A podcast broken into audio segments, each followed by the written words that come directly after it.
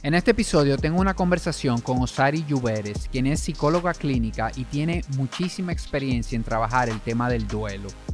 Aunque hay muchos tipos de duelo, nos enfocamos en cómo manejar la pérdida de un ser querido y entender un poco la psicología detrás de este proceso. Esto es Holístico, el podcast.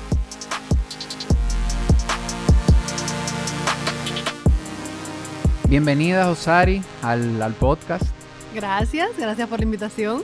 De verdad que yo estoy súper contento de tenerte por aquí hoy porque oía, te oí hablar en un podcast en estos días y, fue un momento como clave. Como te decía antes de empezar a grabar, estabas hablando de duelo y precisamente en esa semana yo tuve una pérdida reciente de mi abuelo y de verdad fue un proceso como que súper inesperado para mí. O sea, yo, yo siento como que fue fluyendo, pero sí hubo que parar, hubo que, o sea, yo tuve como que procesar eso de una manera que yo no sabía o, no creía, la verdad no, no había tenido la experiencia de, tener una muerte cercana.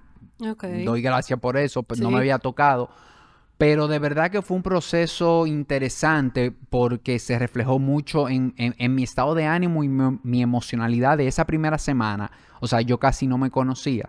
Y precisamente de eso quiero que, tú y yo hablemos un poquito porque tú eres psicóloga clínica, pero también tienes eh, expertise y tienes mucha experiencia en esa parte específica. Y, quiero empezar por, preguntarte, ¿qué es un proceso de duelo? ¿Qué es duelo? Como para que comencemos desde el principio, para entender y, de ahí partimos. Para ir educando a, a ese lado de la población. Mira, duelo es un proceso normal y natural que vivimos todos los seres humanos cuando nos enfrentamos a pérdidas. Y podemos tener un montón de pérdidas, lo que pasa es que a veces no las conectamos, no sabemos que estamos viviendo eh, algún tipo de pérdida. Por ejemplo, em, un cambio de trabajo, una mudanza, eh, un divorcio, em, un cambio de país, eh, cuando llegan los hijos, todos esos son cambios y son pérdidas que vamos atravesando y no las hablamos, no las conectamos. Las pérdidas más comunes son muerte o fallecimiento de un ser querido. Y tú que mencionabas el tema de, esa pérdida que viviste, eh, no nos educan de cómo vivimos los procesos de duelos, qué, pasa en el cuerpo, qué pasa en nuestro cerebro. Em, ese lado de cómo nos detenemos, cómo emocionalmente hay una parálisis, hay un, congelarme y luego viene un quebranto y un quebranto que sale con llanto, que sale con ira y ahí entran todas esas manifestaciones del dolor que tampoco eh, se habla y nos educan de ella. Sí, y, como dice, eso me llama mucho la atención que en ningún momento se nos habla de esto. Claro. O sea, eh, eh, información de esto hay que ser muy intencional al, buscarla. Y, y, qué bueno que mencionas esos tipos de duelo y, te oí en ese episodio mencionar lo que yo, uno mismo tampoco conecta con eso. O sea, que un divorcio lleva un proceso de duelo. que la pérdida de un trabajo, una muda, algo tan simple como una mudanza, porque tú estás dejando cosas. Y, y, me imagino que tiene grados también, porque no es lo mismo una mudanza por elección que una mudanza eh, forzada, vamos a decir, que se da en algunas situaciones. Me tengo que mudar hasta de país porque nada, un trabajo y algo que muy bueno que tengo un trabajo que me permite irme, pero estoy dejando algo, estoy dejando algo atrás. Y eso es parte tampoco de lo que no se habla, de que los cambios aún sean favorables. Vivimos procesos de duelo. Y la razón común, eh, Tirso, que yo veo que no se habla, es porque no nos gusta hablar ni educarnos frente al dolor.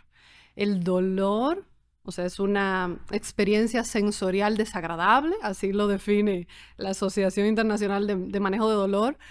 Y conectar con esos sentimientos o esas sensaciones desagradables no nos gusta a ninguno.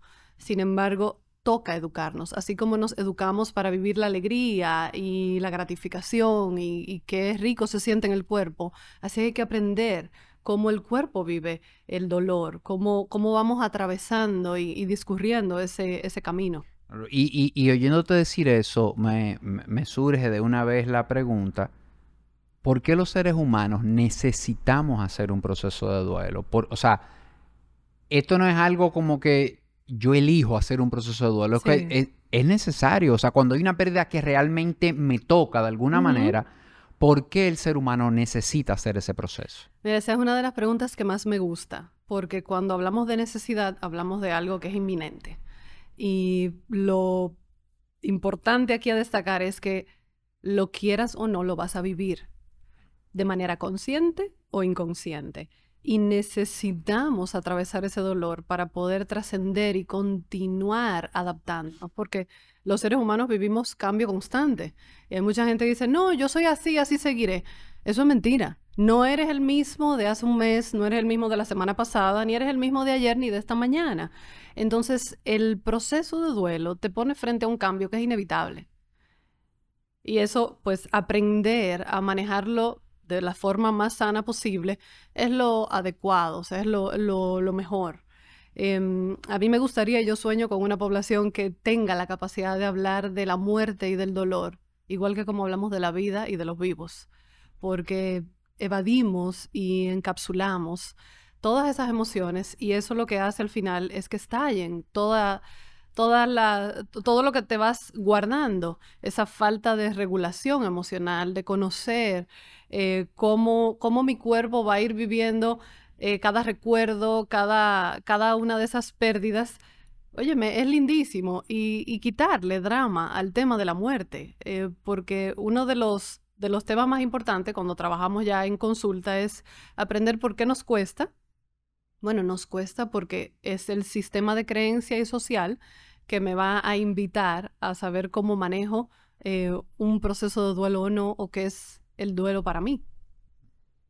Sí, wow. Y, me quedo pensando y, me viene también la, frase esta que oímos, el tiempo cura todo. Uy, sí. Eh, hay veces que incluso, no sé si en la misma funeraria, en el mismo proceso, que te topas con gente querida, con un amigo, como que, y, te ven en esa en esa situación, como uno de los comentarios frecuentes a veces, no te preocupes que el tiempo cura todo. Entonces, cuando estamos hablando de duelo, ¿cómo es la proporción, diríamos, entre el tiempo cura todo y que yo intencionalmente, o sea, me haga consciente de que estoy en un proceso y de que voy a tener que, pasar unas etapas y hacer incluso en algunos casos, entiendo, unas cosas con una ayuda. Quizás ni siquiera solo.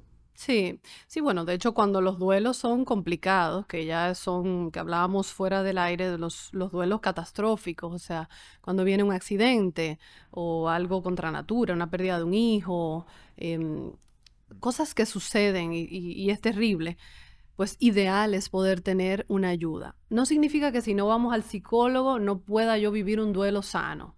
Eh, y esto es importante eh, aclararlo. No tenemos que ir a terapia para atravesar un duelo y que sea sano. Lo que me va a determinar que yo estoy atravesando ese duelo de manera saludable es poder incluir e integrar ese fallecimiento, esa catástrofe, ese cambio, cualquier pérdida que esté viviendo a mi vida actual. O sea, no evadirlo, no dejarlo de lado. ¿Y cuáles son los indicadores que me dicen a mí que yo no estoy, o sea, que yo no estoy integrando eso a mi vida. O sea, ¿cuáles son los triggers que yo tengo que decir? No, yo tengo que buscar ayuda. O sea, yo esto creía o, sentía que lo iba a manejar, que lo iba a procesar, le, he dado unos días, pero yo siento que, que no, que no puedo. Tú que mencionaste el tema del tiempo y aquella frase del tiempo lo cura todo, cuando me acostumbro a evadirlo y, y toco el tema, y viene ese llanto desproporcional, no importa el tiempo que haya pasado de la pérdida, eso es un indicador de que algo internamente está pasando. Cuando no logro concentrarme, eso es una de las manifestaciones del dolor más, eh, más eh, como importantes también de ver, el insomnio, tú que trabajas con el tema del sueño, em, el sueño es clave para que nuestro cerebro pueda irse desinflamando e integrando información nueva, procesando a nivel cognitivo otras informaciones.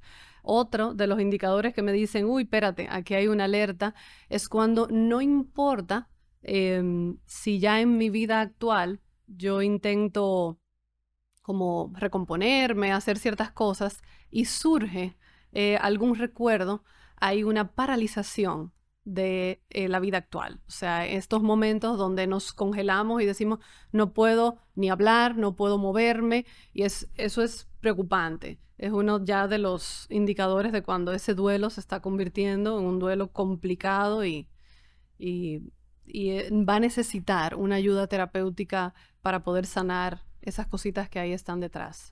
Claro, es el momento de, de, de, buscar esa ayuda, de buscar una persona, buscar a alguien con quien hablar, con quien compartir eso, porque eh, yo creo que una parte esencial de la, de la terapia, eh, que a veces pasa, se pasa por alto, es hablarlo solamente. Y, y hay gente como que, no sé si te ha pasado, que va y, y, y, simplemente te habla, tú le escuchas y te dicen gracias. Sí. Como que, y tú dices, yo no, o sea, no, no, no te he dicho nada, pero ya lo hablaste y ya eso es un primer paso, poder verbalizarlo con alguien. Sí, y, y, verbalizarlo con alguien que no me vaya a emitir un juicio, que no vaya a emitir una opinión de no estés triste, o la frase, volvemos al punto de el tiempo lo va a curar todo. Siempre me preguntan, Osari, ¿qué tú piensas del tiempo? Digo, el tiempo es fantástico, es un reloj y va pasando, pero no cura nada. Eh, un tiempo sin intención de sanar no va a curar nada, solamente va a hacer que esa emocionalidad empeore y eso se convierta hasta en una enfermedad más adelante, porque de ahí se desatan depresiones, ataques de pánico y un sinnúmero de enfermedades mentales que, bueno, ya ahí sí hay una atención médica necesaria. Claro, y, tener cuidado con eso del tiempo, porque yo siento a veces, eh, y, corrígeme, porque esto es algo que voy a dar una opinión no, no psicológica, tú eres la experta, yo siento que se le pone un parcho a una cosa y se le echa como un chin de arena y yo lo olvido y yo me confundo, porque yo creo que lo superé, pero resulta que de esa pérdida, de ese divorcio, de eso, en 15 años, me sale un comportamiento a mí Totalmente. Y yo no entiendo de dónde viene el comportamiento. Y no es hasta que quizá yo voy donde una eh, terapeuta y empezamos a, ver, wow, pero qué de aquí. Pero para llegar a ese layer, cuando es para atrás y que no se trabajó, que eso va a tomar un tiempo, claro, eso va a tomar un tiempo. O no necesariamente un terapeuta te lo dice, te lo comparte una amiga, una hermana, alguien que te dice, pero fulano o fulano se me parece a tu expareja y tú te estás manejando exactamente igual.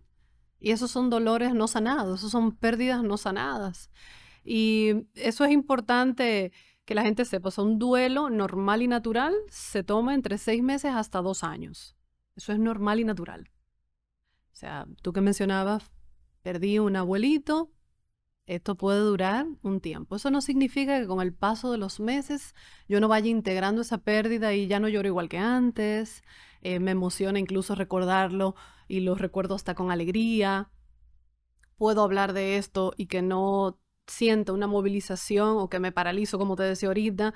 Y eso, todo eso son indicadores de que voy progresando y voy sanando e integrando esa pérdida. Porque el, el proceso de duelo no es lineal proceso de duelo, eh, tú echas a veces hacia adelante y otras veces hacia detrás porque en la vida y con los vivos vamos teniendo otras experiencias y se le van sumando. Yo le digo a eso los postdatas de los dolores, porque se va creando todavía mayor dolor a algo que ya venía ahí. Y eso me complica a veces un proceso de duelo que iba normal y natural.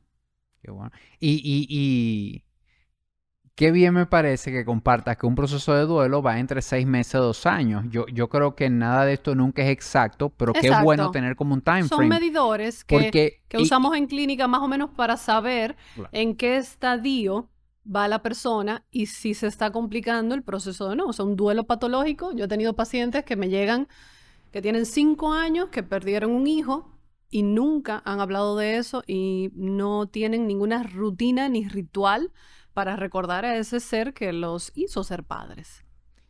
Y, te comparto esto y me da risa porque yo tengo una prima que trabaja, trabaja medicina en Estados Unidos y, estuvimos hablando estos días, compartiendo algunas cosas y es increíble a dónde estamos llevando el término el término no, donde estamos llevando este deseo de la gratificación instantánea que todos tenemos hoy. Sí. Ella tiene pacientes en Estados Unidos que van y le, y le dicen, doctora, mire, yo necesito que usted me recete algo porque yo tengo una muy fuerte depresión, yo, yo estoy llorando, yo me siento triste.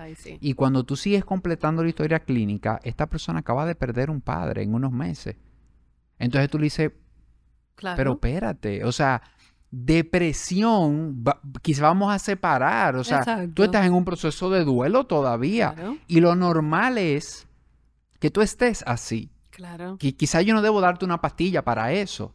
Entonces, cada caso es diferente, y, pero estamos hablando generalmente, queremos como, como quitarnos eso ya, como que yo quiero... Sentir el dolor. Y Tirso, el dolor es obligatorio. La única manera en la que los seres humanos crecemos y nos vamos transformando y trascendiendo es atravesando el dolor.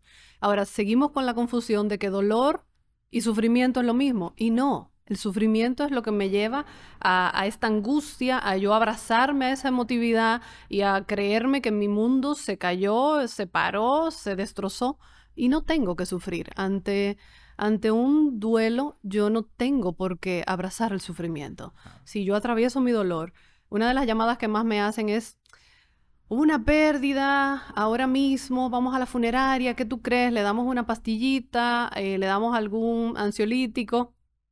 Y mi respuesta siempre es la misma. ¿Para qué? porque la tendencia de nuestros seres queridos, los que están alrededor, es no querernos vernos en esa tristeza profunda.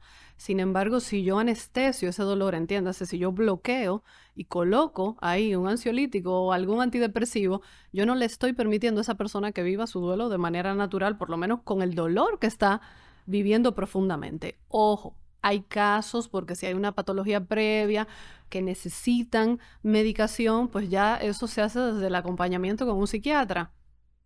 Pero porque tengamos una pérdida, yo no tengo que irme a tomar algo o dale algo para que duerma.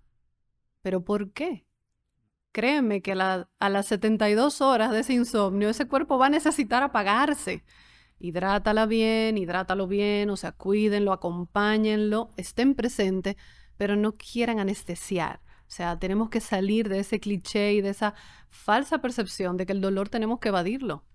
Eh, y la buena noticia aquí es que el dolor, al igual que todas las emociones y los sentimientos, tiene un tiempo de duración a nivel cerebral y corporal. O sea, va durando lo mismo. Si yo lo atravieso, es cuestión de segundos y minutos, si no lo evadí. Es como cuando tenemos ese deseo intenso de llorar. Cuando yo ese llanto le permito que salga, esa emoción baja y pierde fuerza. Y pasan los minutos y me voy a sentir más aliviado, más descargado, más tranquilo, a pesar de la tristeza. Buenísimo. Y, y, me encantó eso que dijiste del dolor y el sufrimiento también. Y creo que muchas personas lo leen, ven, hay una frase súper cliché por ahí de que el dolor es obligatorio, el sufrimiento es opcional, ¿verdad? Entonces, contrastando estas dos cosas, porque me gustaría que eso quede bien claro, desde tu óptica, para ti, ¿qué es el dolor y qué es el sufrimiento? O sea, ¿cómo tú lo, cómo, tú lo ves los dos? Dolor es el proceso natural, diríamos, el, el, las conversaciones que tengo conmigo, el estado de ánimo en el que estoy, mi emocionalidad. Sí, mi incomodidad eso ya es una respuesta y manifestación del dolor. O sea, quiero eso que se lo, que se lo puedan grabar directamente. O sea, es esa experiencia sensorial desagradable. Desde que yo estoy en ese desagrado interno que se siente hasta como con una opresión en el pecho, como un calentón, como, una, como un deseo de llorar, eh, esa, esa falta de concentración, ya ahí eso es todo eso es manifestación del dolor. Y eso no hay que buscarle una pastilla, no hay que, o sea, eso no hay que buscar quitarlo. hay que dejarlo ser, que va a pasar. No con el tiempo así solo, sino con intencionalidad y, y con, con ese lado de conexión interna, de aprender a identificar, ok, esto es dolor. Lo vivo, lo saco, lo canalizo. Hay personas que le funciona escribir, hay otras personas que le funciona hablar. Lo importante es sacarlo, o sea, no quedarme con eso dentro. Y para diferenciarlo del sufrimiento, el sufrimiento viene con el anclaje de la emocionalidad. Cuando yo agarro esa tristeza y me creo que mi mundo aún en ese momento mi cabeza me diga ese pensamiento de se me acabó todo, solo me tiro en el suelo a llorar, me meto en la cama, lo abrazo, digo, ya, esto se paralizó por completo. O sea, voy transformando eso en angustia, en desasosiego, en todas esas sensaciones igual corporales, pero que están ya potencializadas. Ahí, ahí hay una diferencia muy marcada. Y ojo, todos podemos caer en sufrimiento de alguna manera porque cuando vienen catástrofes, cuando vienen esos, eh, esas pérdidas sorpresa, eh, te quiebra, te quiebras internamente y, y tú sientes que tu personalidad cambia incluso. Entonces, educarnos un poco de que si estoy entrando en sufrimiento, puedo devolverme. Puedo devolverme a vivir este dolor de una manera más sana. Y yo creo que ahí está la clave, Osari, porque no estamos diciéndole a la gente tampoco, no sufra.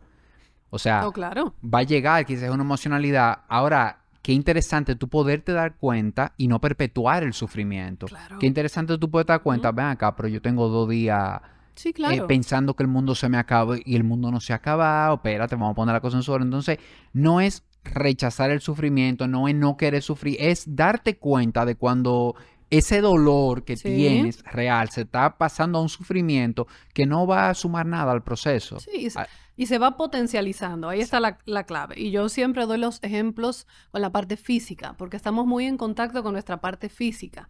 Tú tienes un, una rodilla desgastada y tú sientes que no puede caminar y tienes un dolor, un quebranto, pero no vamos al ortopeda a revisarlo. No, no quiero que me hagan ninguna sonografía, ninguna resonancia, no quiero ver nada. ¿Qué va a pasar con esa rodilla? O sea, cada vez más ese roce o sea, el dolor me va a ir paralizando. Eso ya significa que ese dolor se va potencializando. No es lo mismo tú corregir un dolor en un nivel 8 y 10 que tú corregir un dolor en 3 y 4. Entonces, así mismo es el dolor emocional. Cuando tú decides, ok, esto es desagradable, pero yo quiero atravesarlo, yo quiero vivirlo de manera sana, pues ahí voy viviendo mi dolor 3, 4 5, que me llegó a 10 en el momento cuando llegó la noticia, sí, pero eso se va bajando. Y yo voy eso manejándolo internamente para poder canalizarlo de manera sana. Y una de las preguntas que te tenía, ya como curiosidad personal, entender un poco, eh, eh, esto va a ser casi una clase como de etiqueta y protocolo, ¿cuál es el comportamiento adecuado. Y cuando digo adecuado es eh, recomendado. Yo, yo soy enemigo de los absolutismos y de que esto hay que hacerlo así porque si no, yo sé que esto, es un esto es un espectro. Pero si yo quisiera oír de ti que has profundizado en el tema, ¿cuáles son las recomendaciones de cómo uno debe comportarse en la funeraria? Y yo quiero que lo hablemos, Ari, desde las dos perspectivas. De cómo debo comportarme yo que tengo mi ser querido ahí y que estoy recibiendo comentarios, que estoy en un ambiente, que quizás veo gente que se ríe detrás en la capilla y, me molesta por algo. O sea, ¿cómo debo manejarme yo que, que estoy ahí en el dolor?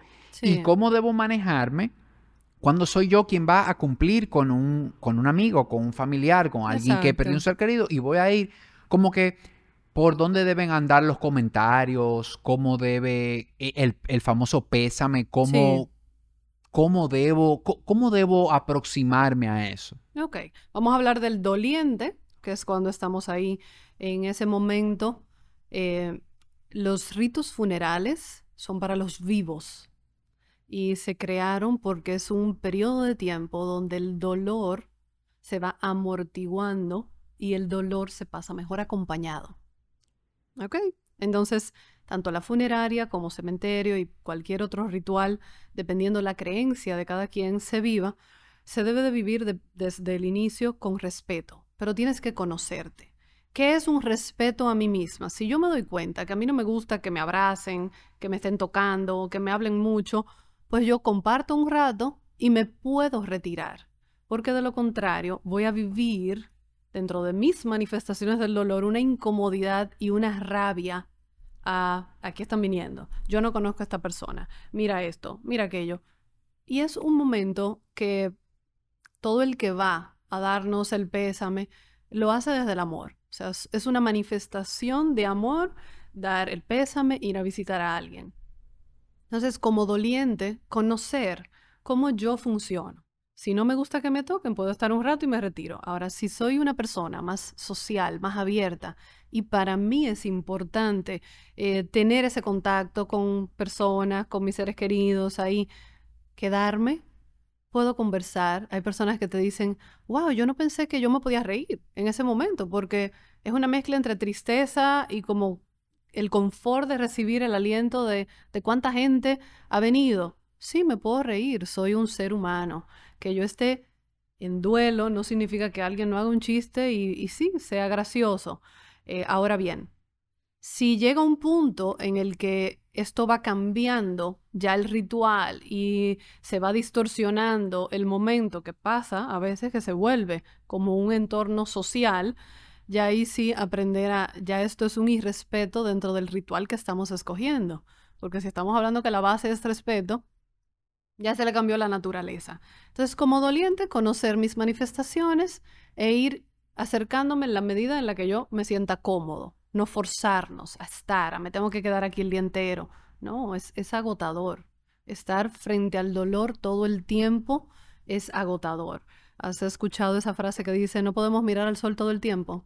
porque, ¿verdad? Se nos nubla la vista. Lo mismo pasa con el dolor. Entonces me expongo, pero también me voy retirando para cuidarme, porque emocionalmente van pasando muchas cosas, o sea, nuestro cerebro se va transformando. Y cuando vamos ya del lado de, pues, eh, como amigos, como familia, a dar un pésame, la misma base de respeto y aprender a conocer cuál es la naturaleza de este vínculo si esta persona es mi familia o es mi amigo y a mí me duele verle triste, pues yo le puedo decir, mira, te acompaño en tus sentimientos, o sea, yo estoy aquí para ti, vengo y la verdad que no tengo ni palabras para describir lo, lo sorprendente que es esto y puedes contar conmigo. Todo eso son frases de aliento y que son adecuadas y son sanas para esos momentos. Si usted no conoce a la persona y está yendo porque es un compañero de trabajo, simplemente hablaron de, mira, vamos a un grupo y vamos a ir a, acompañar a esta persona, o es el tío de la mamá de la suegra, pero que vivía afuera y usted, ese señor, ni lo conocía, nos podemos limitar a dar un abrazo y no decir nada. O dar la mano y simplemente, aquí estamos, cualquier cosa, pueden contar con nosotros. O sea, el toque físico es la primera contención humana que recibimos. Y es muy lindo. No a todo el mundo le gusta, pero es muy lindo. Basta eso para en ese momento acompañar. Nos quedamos en las frases de, ok, déjame ir a decirle a la persona, óyeme fulana, eh, que esto eh, lo he compartido varias veces que me, que me han entrevistado, que digo, la cantidad de cosas que yo escuché tanto en el fallecimiento de mi hermana como de mi mamá. Y, eran frases como, qué difícil es esto para mí, esto es algo terrible. Y tú dices, pero yo tengo que acompañar a la persona que me vino del pésame o, la que está en, duelo soy yo. Ojo, y eran amigas de mi mamá y cosas que yo sé que era gente que la quería. Pero en ese momento, el choque, al final del rito funeral, hay un irrespeto a los dolientes que están ahí. Entonces, cuidarse de esas frases de cuando, cuando el otro está en dolor, ese es su momento, es, a mí que me toca acompañar, es a mí que me toca ir y dar soporte. No tengo la capacidad, bueno, pues me retiro. Hay personas que, que te dicen, yo me siento sumamente incómodo en la funeraria, yo no voy no tengo que ir. Esa no es la única manera de dar un pésame. Si le hacen misa, después vaya a la misa, eh, puede tener algún ritual de mándele un dulcito, pase y haga una visita y bebas un café con la persona. Hay múltiples formas de acompañar al doliente.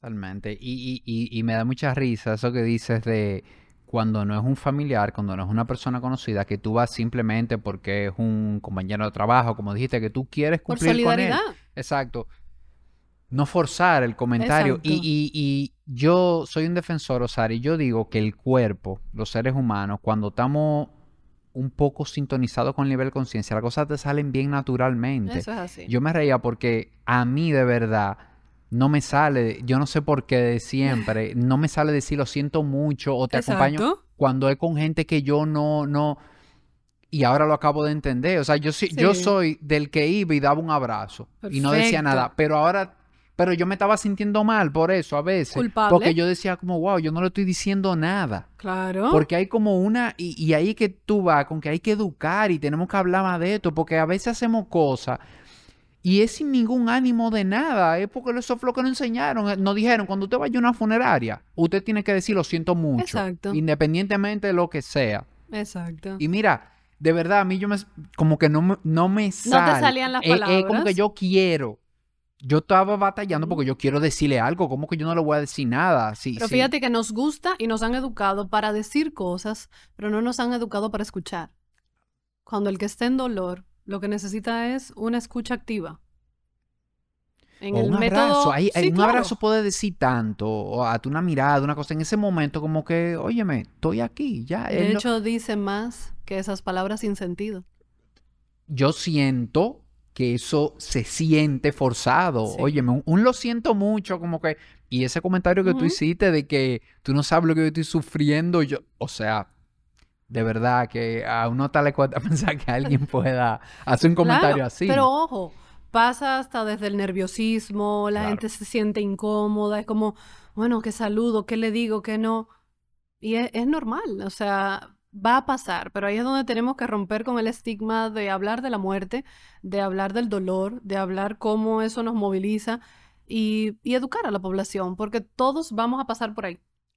Más tarde que más temprano y mejor es educarnos a tiempo, porque eh, con los niños se cometen muchos errores, hacerles falsas promesas. Los niños viven el duelo de una manera incluso... Em, son más resilientes que nosotros. El, cerebro del niño es fantástico eh, y los niños son literales. Hacerles promesas de eh, va a estar en un lugar mejor, ya no sufre, que son palabras que generan mucha distorsión. Cuando perdemos un ser querido, tú al final, independientemente de que esté enfermo, tú no quieres dejar de verlo, tú no quieres dejar de tocarlo. Tú lo que no quieres es que sufra, tú no quieres que, que siga en esa enfermedad y mencionar frases un poco más reales, tipo, va a estar en otro lugar. Yo no sé dónde es ese lugar, porque nadie se ha ido a la muerte y ha regresado, pero lo que sé es que siempre va a vivir en mi corazón, siempre va a vivir en nosotros. Eso es bellísimo, porque nos permite como familia integrar el que a mí me duele y es normal que a ti como chiquito también te duela. Claro. Y, ahora que tocas el tema de los niños, ahí me, salen algunas preguntas. En el proceso reciente que viví, eh, falleció mi abuelo. Yo tengo dos niñas. Yo tengo una niña de 13 y una de 7. Y mi esposo y yo, la primera pregunta fue, ¿cómo manejamos esto? Porque ya conocían eh, al abuelo, se habían relacionado y eso, con el tema de la funeraria y todo ese proceso decidimos a la chiquita de 7 como no, no comentar nada, o sea, fluir, que si no, no esconder, pero no comentar nada. Y a la de 13 sí nos sentamos y le preguntamos. O sea, le, explicamos, mira, eh, el abuelito falleció, esto y esto, viene este proceso de una funeraria, ¿tú quieres ir? ¿Te gustaría ir? ¿O tú prefieres no ir? Ella eligió no ir. Y nosotros respetamos eso. Y, la verdad te estoy diciendo esto, yo no sé si eso es lo correcto. Lo que quisiera es que no comparta a esa persona a veces que esto pasa en la familia. ¿Qué hago? ¿Los llevo a la funeraria? ¿No los llevo? Eh, ¿Cuál es como un manejo recomendado eh, para, quitémonos, un, para niños? Quitémonos la frase de si es correcto. Exacto. Vámonos a qué es sano y qué no. Eh, me alegra que a la chiquita, a los chiquitos se le cuenta lo que yo particularmente eh, nunca doy recomendaciones de sanidad a menos que sean muy, muy cercanos a niños menores de 8 años, llevarlos a las funerarias. A menos que si es un vínculo muy, muy cercano, entiendas, estos niños que crecen con esa abuela como una mamá o con ese abuelo como un papá o si es uno de sus padres, ahí sí estar. Pero que incluso la exposición sea gradual y luego retirarla.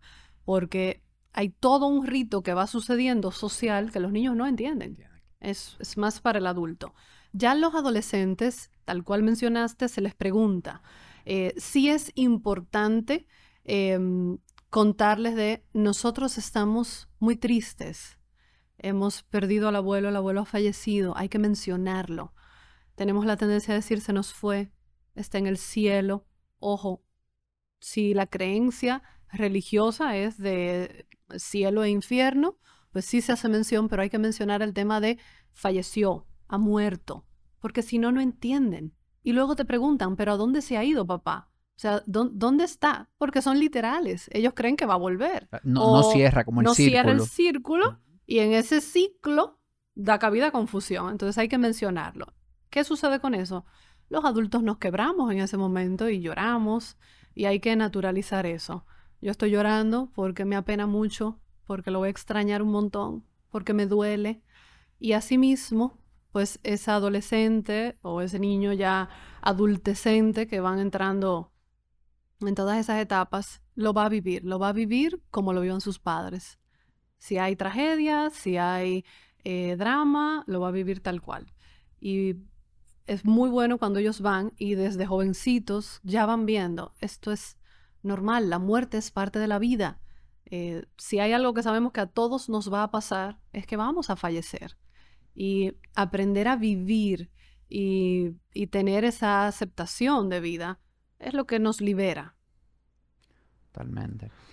Y, otra cosa que quería preguntarte es, a nivel, déjame ver cómo formulo esta pregunta, porque no la quiero hacer tan amplia, a nivel de de estrategias terapéuticas y, igual vamos a poner aquí el asterisco de que cada persona es diferente, de que esto no se, esto no es un, listado de recomendaciones, un manual que, tú le vas a decir, mire, usted, no, no, no.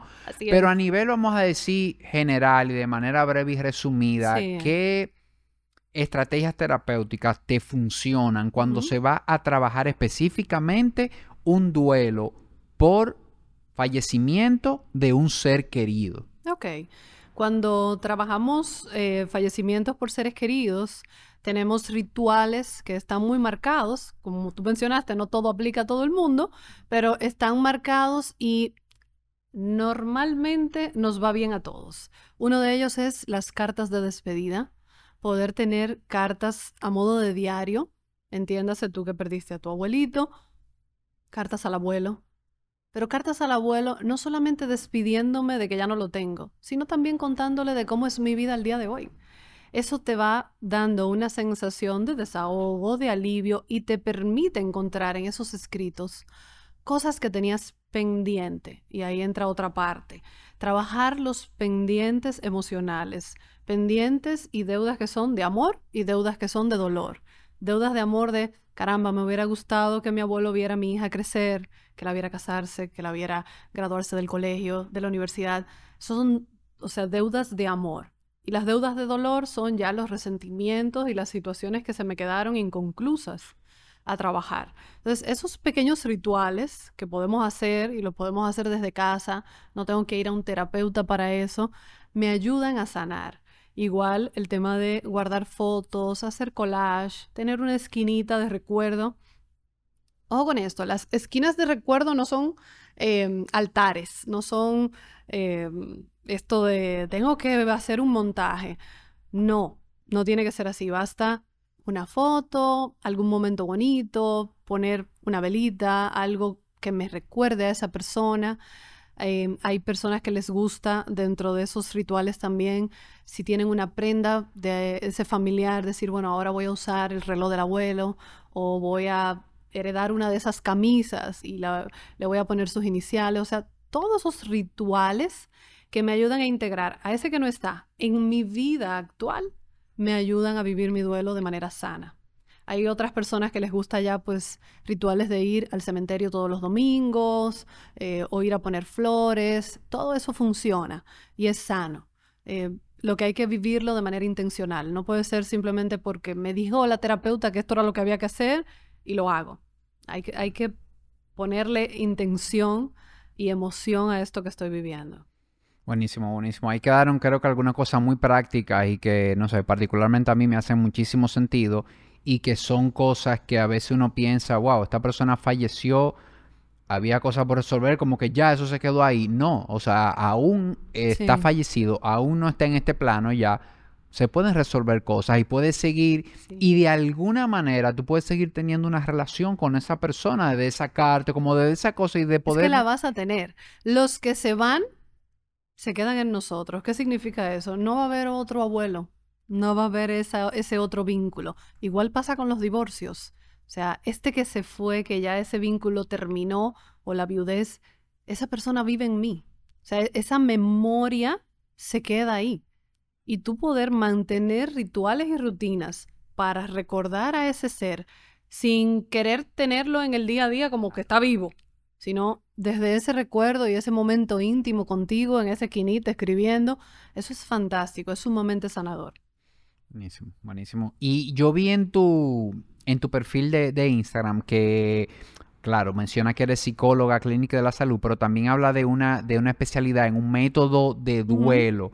¿Esto es algo que tú como que estudiaste, hiciste? ¿Tienes un método como específico para trabajar este tipo de casos? Sí, bueno, a ver, em, en formación eh, a nivel eh, de psicología, pues nos formamos en tanatología.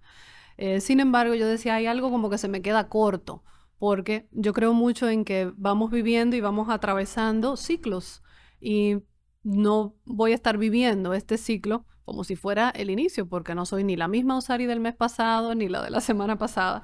Y este método, que es el Grief Recovery, es un método eh, norteamericano eh, que se llama método de superación de pérdidas emocionales. Es para mí fantástico, lo utilizo muchísimo en terapia porque son una serie de sesiones que están estipuladas a través de rutinas y rituales donde te vas educando sobre cómo integrar esa pérdida y pues una vez termina ese ciclo, pues se acaba.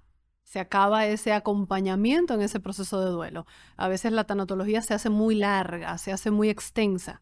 Y yo creo mucho en que la ayuda terapéutica, de hecho, para que sea eficaz, tiene que ser por un periodo de tiempo. Si no creamos dependencia a las terapias, creamos como ese, ese apego a la figura del terapeuta.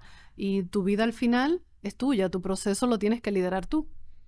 Totalmente de acuerdo, pero, pero sí también levantar la bandera de que, de que este tipo de acompañamiento existe. Tenemos que ir abriendo como esta patica de la psicología, de que yo no nada más voy al psicólogo cuando tengo un tema mental, yo no nada más voy cuando me divorcié, yo el duelo es, yo creo que es una parte importante y si, y si te sientes que debes ir, si sientes ya que has hecho de las cosas que conversamos aquí, de esas prácticas, y, tú sientes que hay algo que todavía no logras eh, superar, no logras ponerte emocionalmente en, un lugar adecuado para ti, visita a, o no logras, la ayuda. No logras ponerle nombre, no logras identificar ni siquiera por qué esto le ha abierto eh, temas a otras cosas que venías de atrás, sí buscar ayuda, porque vuelvo y doy la alerta. Una ayuda a tiempo va a evitar y va a prevenir cualquier tipo de trastorno o de psicopatología. Y está ahí, está a la mano y y está para, para todos. Ya hay muchos especialistas. Yo digo que eso lo, trajo la pandemia y es fantástico. Hay muchos especialistas ya que están en terapia bajo costo, que están en terapias virtuales, eh, para el que no quiere sentarse a hablar cara a cara con alguien. Funciona, funciona y la estadística está ahí. Eh, igual el que no, mira, yo prefiero sentarme y hablar, poder ir y visitar a ese especialista eh, de temas de duelo. Buenísimo. En tu experiencia, y esto es una pregunta desde, desde mi curiosidad, ¿se, puede sacar, ¿se pueden sacar cosas positivas de un proceso de duelo? Me explico. Yo puedo empezar a ver cosas que yo no veía y que resultan ser positivas para mi vida. Es como de yo darle un pequeño giro a esto que yo vi como algo muy triste, como algo que me afectó, pero en ese proceso que hice, wow, mira lo que descubrí y mira lo que aprendí de mí o, de la vida o de mi perspectiva, de mi nivel de conciencia, cómo yo veo la vida. Totalmente. Yo a eso le digo los regalos que nos dejan las pérdidas. Como el dolor, cuando es tan grande, cuando tenemos esa pérdida, me paraliza, me rompe y mi personalidad se transforma, ahí hay muchos regalos, muchos aprendizajes que puedes recoger. Por eso decía, si tú bloqueas, no vas a ver todas esas grandes eh, oportunidades. Eh. Mira, yo creo que cuando uso el término regalo es porque cuando a ti te traen un regalo, muchas veces es sorpresa o es esperado. Y en los duelos casi siempre es sorpresa. Y es una sorpresa agradable. Por eso yo siempre invito a atraviesen su proceso de duelo. Que de donde tú menos crees que puede salir algo fantástico, puede llegar algo maravilloso. Y cuando digo maravilloso no es de, ay, me voy a alegrar que se murió esta persona. No, es como el impacto que esta pérdida tiene en mi vida. Yo he tenido, por darte ejemplos, pacientes que son, eh, que tenían mucho miedo escénico y no se atrevían a hablar y no se daban la oportunidad de hacer, por ejemplo, esto, un podcast, una entrevista, y son pues altos ejecutivos de bancos, de corporaciones, y atravesando un proceso de pérdida, te dicen, ¿tú sabes qué? Yo quiero hablar, yo quiero... Y el regalo que le dejó esa pérdida es que ya que he vivido este dolor tan intenso, yo le voy a tener miedo, pararme a hablar ahí y vivir esto. Entonces, lo que por un lado puede verse negativo, puede traerme grandes riquezas, grandes regalos. Y es bonito, es bonito atravesarlo y verlo así. ¿Qué regalo me puede traer esta pérdida? Buenísimo. Y, y en ese proceso, eh, en ese proceso de una pérdida, ¿qué rol tiene la comunidad? ¿Qué rol tiene las personas que me rodeo? Y aquí quiero que lo enfoquemos de las dos vías también. Ok. Que yo, que estoy eh, sufriendo, estoy llevando un proceso de dolor a la pérdida, ¿qué, ¿qué, puedo encontrar en la comunidad? Y ahorita dijiste algo muy importante, de que estos son temas que no lo vas a hablar con cualquier persona a veces también. Sí. No por nada, sino porque que quizá esa persona va a querer tu, tu seguridad o, tu, o, algo, pero sin, sin, entonces te va a decir cosas que no necesariamente te sumen. ¿Cómo yo elegir con quién compartir esto o elegir qué compartir y si me beneficiaría yo alguien de, mis, de mi círculo íntimo compartir, pero también veámoslo del otro lado, un buen amigo mío, un primo, una persona que yo está, sé que está pasando, ¿qué es lo adecuado? Como que ya pasó el proceso, ya pasó el entierro, el funeral, el entierro, ya han pasado dos semanas. ¿Qué es lo adecuado? Que yo lo llame y le diga cómo tú estás, cómo te, o, no lo, como e, esas dos perspectivas. Ok.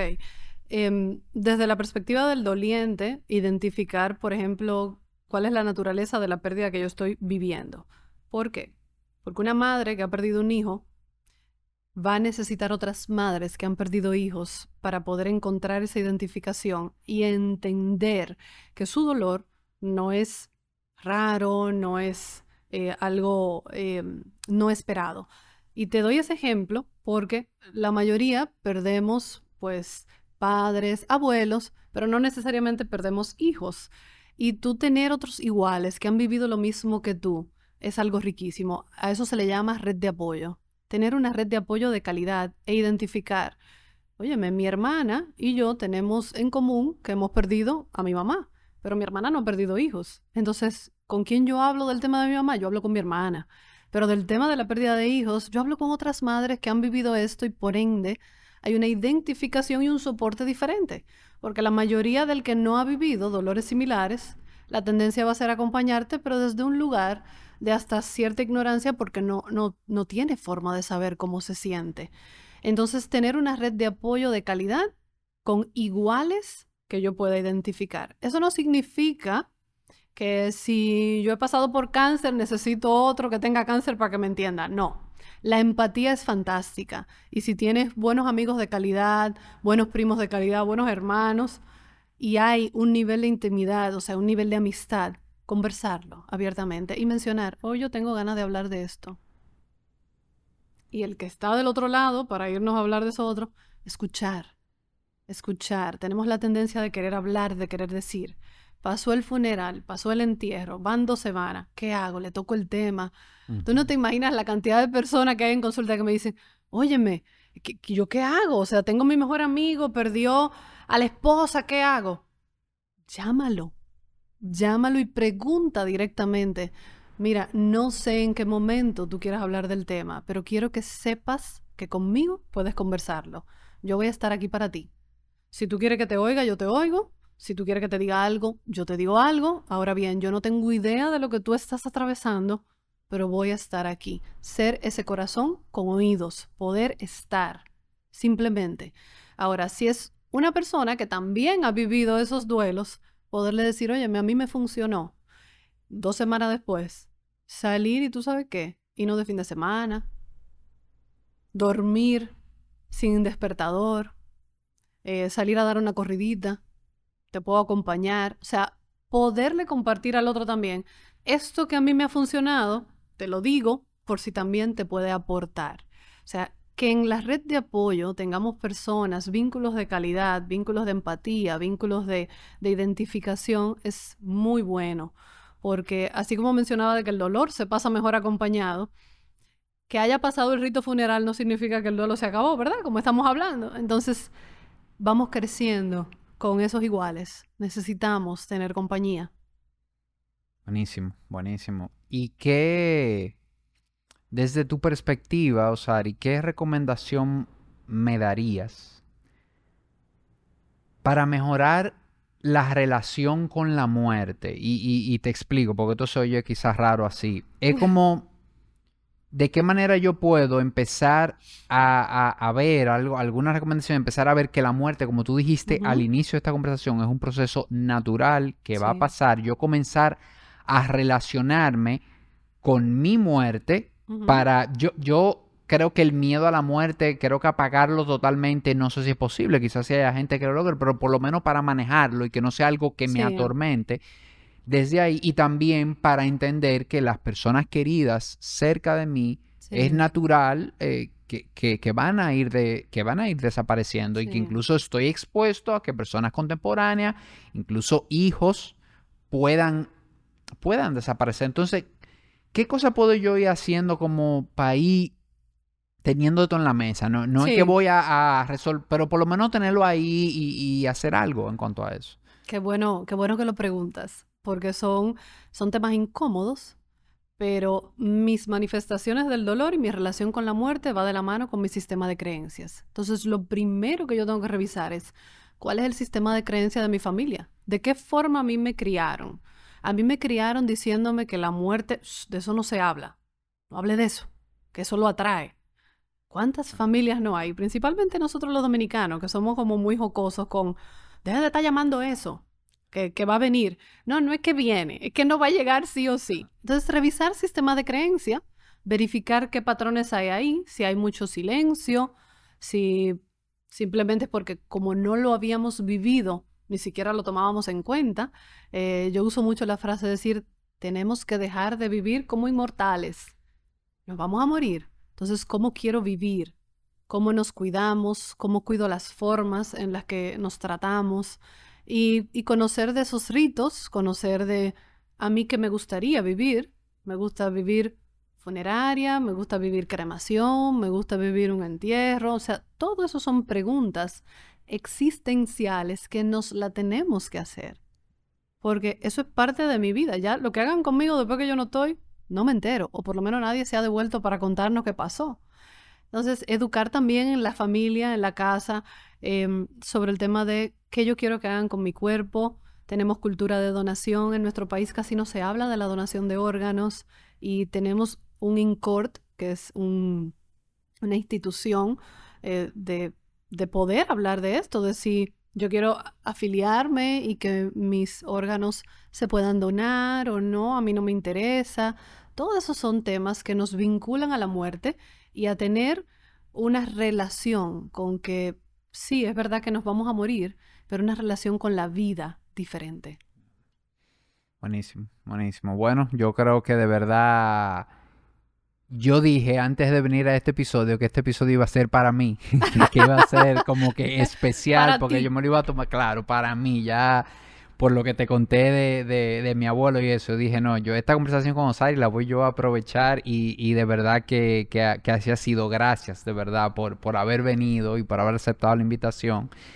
Y antes de, hacerte una última pregunta que te tengo, quiero que nos compartas dónde los que nos están escuchando te pueden localizar, dónde pueden ver tu contenido. Ok, eh, bueno, yo eh, tengo una red profesional que es lic.osariyuberescontin, ahí me pueden encontrar.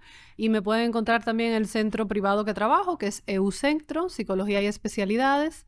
Y el teléfono es 829-544-8061. Ahí estamos a la orden Perfecto, ahí escucharon ya. Eh, tú no eres muy de Instagram, no estás todo el tiempo ahí. Si tienes un perfil que está ahí, quien lo quiera buscar, ver algunas cosas, pero con ahí los contactos pueden ver algunas entrevistas, algunos escritos, libros recomendados, que es muy importante para educarnos sobre estos temas de, de, muerte, de duelo ir leyendo, ir escuchando podcasts, o sea, todo eso. Y esa es Osari Lluveres, así mismo, ¿verdad? Sí. Osari, arroba Osari, Osari con. Con en Instagram, perfecto. Y, la última pregunta que te tengo es algo que, pregunto a todos los invitados, porque me gusta que este podcast tenga, esté alineado a temas de bienestar, de salud y bienestar. Y siempre le pregunto a mis invitados, ¿qué es bienestar para Osari Lluveres? Para mí.